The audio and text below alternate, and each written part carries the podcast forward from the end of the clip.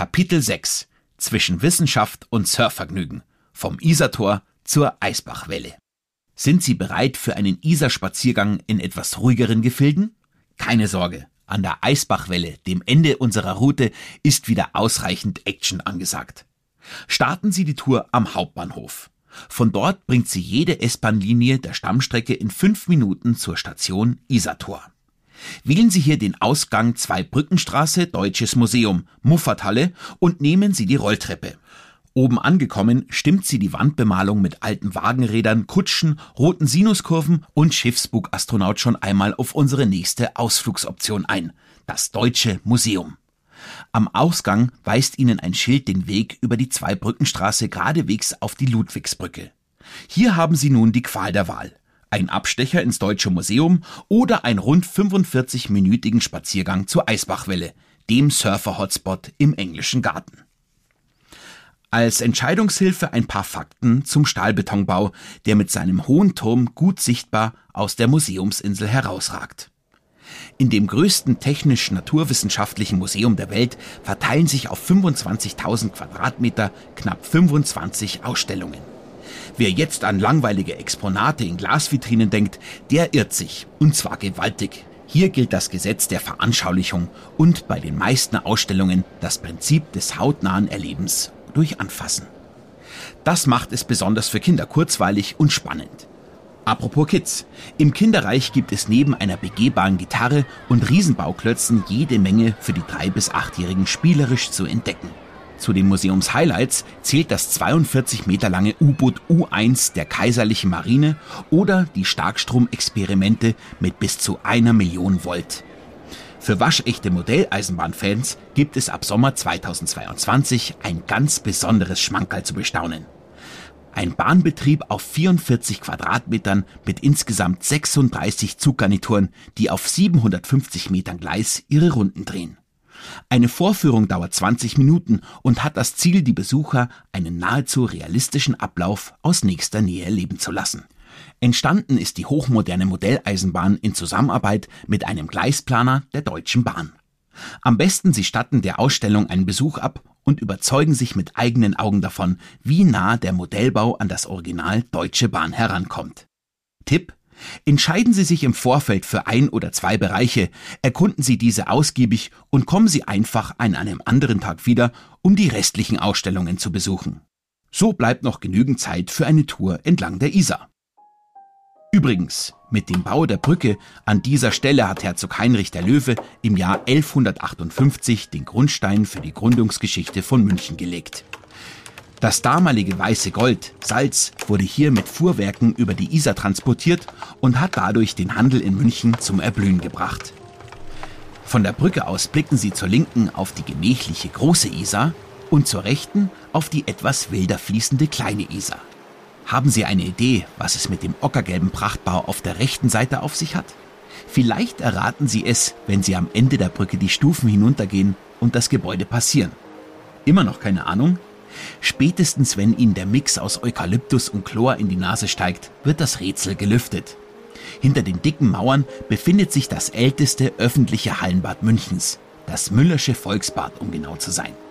Seit 1901 ein beliebter Treffpunkt zum Schwimmen und Schwitzen in einem traumhaften Jugendstilambiente.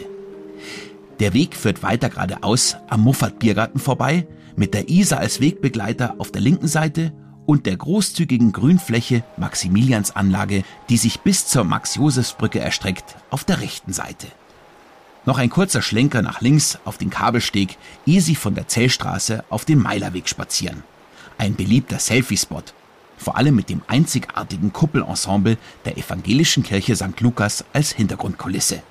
Auf den Kiesinseln unter ihnen tummeln sich an warmen Tagen unzählige Sonnenanbeter und Isarbadende, die sich von den eiskalten Temperaturen nicht abschrecken lassen. Zurück auf dem Meilerweg führt die Tour über die Holzplanken des Mauerstegs. Direkt vor ihnen bauen sich die Ziegelmauerwerkbögen der Maximiliansbrücke auf. Bei der Steinfigur, die auf dem breiten Brückenpfeiler thront, handelt es sich um Pallas Athene, die Schutzgöttin Athens. Der Bildhauer Franz Drexler hat sie 1906 nach dem Vorbild seiner Tochter Frieda in Stein gemeißelt. Am Ende des Mauersticks angelangt, erhebt sich zu ihrer rechten Seite das beeindruckende senfgelbe Bauwerk Maximilianeum, in dem seit 1949 der Bayerische Landtag sein Zuhause hat. Weiter führt der Weg, immer geradeaus, durch die idyllische Parkanlage parallel zur Isar, vorbei am Maxwerk, dem ältesten Wasserkraftwerk Bayerns, das noch in Betrieb ist. Und dem hübschesten. Damit es zu dem imposanten Maximilianeum passt, wurde es optisch als barockes Jagdschlössel getarnt. Bevor sie die Stufen auf die Aussichtsplattform zu Füßen des goldenen Friedensengels erklimmen, um die prächtigen Bauwerke der Prinz-Regentenstraße zu genießen, lohnt sich eine genaue Erkundung der Unterführung unterhalb der Luitpoldbrücke. Rund 30 Liter Farbe und 300 Sprühdosen wurden hier zu Street-Art-Kunst verwandelt. Der berühmte Graffiti-Künstler Lumit wurde 2011 vom Kulturreferat München damit beauftragt, Sprayer aus der ganzen Welt für das Street Art Projekt in der Louis-Pold-Passage zu gewinnen. Und das ist ihm auch gelungen. Am besten sie überzeugen sich an Ort und Stelle von den großflächigen gesprühten Kunstwerken. Mehr zu Lumit erfahren Sie im achten Kapitel. Zurück nach oben. 38 Meter, um genau zu sein.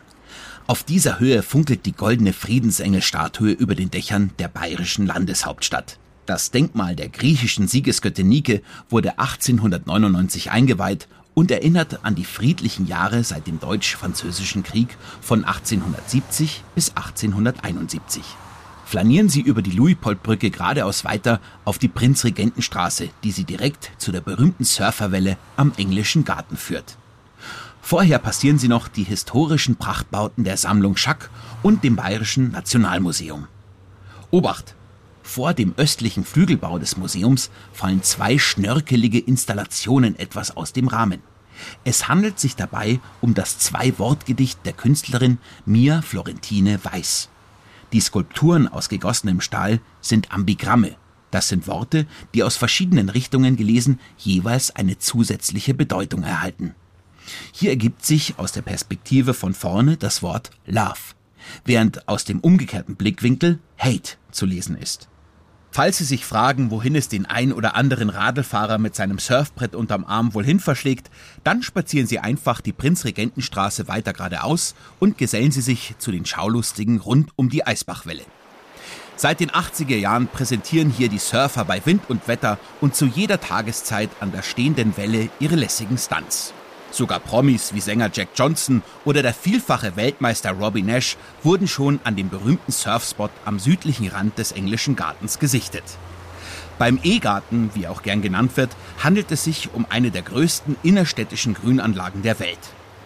Er misst rund 3,75 Quadratkilometer und zieht mit seinen großzügigen Liegewiesen, den Bächlein, die sich munter hindurchschlängeln und mit seiner einzigartigen Atmosphäre täglich zahlreiche Besucher und Einheimische in seinen Bann. Groß genug ist er ja und auch perfekt ausgeschildert. Wenn Sie möchten, können Sie ihn auf eigene Faust entdecken.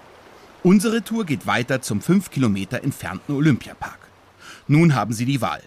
Entweder Sie entscheiden sich für die Anfahrt auf dem Radl oder mit der U-Bahn.